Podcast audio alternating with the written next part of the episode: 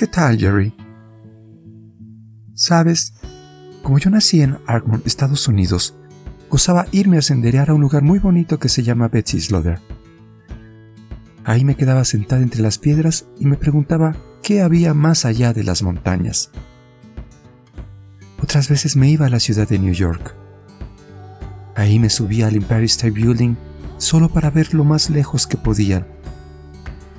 Tú sabes, era muy bonito, pero lo que más gozaba ahí era el estarme en el Central Park. Ahí me desconectaba de la gente de la calle. Pero eso no duraba mucho porque me tenía que regresar a trabajar en la IBM que está en mi ciudad. Trabajando solo para ganar dinero, tú sabes. Era una oficinista. Sacaba copias, llamaba por teléfono, hacía agendas de reuniones.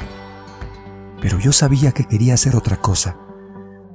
Así que en las vacaciones de verano empacaba mi mochila al hombro y me iba a conocer lugares, como a México, para estar en sus pirámides, comida y con sus gentes. Una vez estando allá compré un boleto para irme a Cuba y fue cuando te conocí. ¿Te acuerdas que en La Habana, después de hacer mucho tiempo para hacer fila, entramos a una pizzería en la que se me quedaron viendo por ser gringa y pelirroja?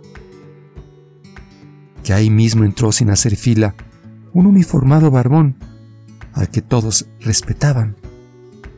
Era el comandante Fidel. Y yo no sabía qué iba a pensar de que una gringa estuviera ahí, pero se alegró mucho de verme. Eso fue muy divertido. Ya estando de regreso en México, cuando el avión hizo una parada en Mérida, ¿te acuerdas que nos bajamos y nos fuimos a recorrer juntos lugares? Eso fue muy lindo.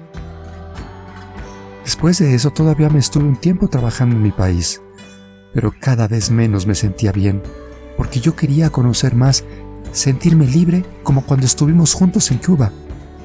Entonces es que me sentí que debía ayudar a la gente a salir de su pobreza, así que no lo dudé por más tiempo y tomé la decisión. Me vine para Angola para estar con los combatientes cubanos, y aquí estoy muy feliz, haciendo los caminos que me tocan. Quería que lo supieras, my dear por si no te vuelvo a ver. Por favor, cuida aquel disco que te di para que un día lo volvamos a oír juntos. Te quiere Shirley. Chela.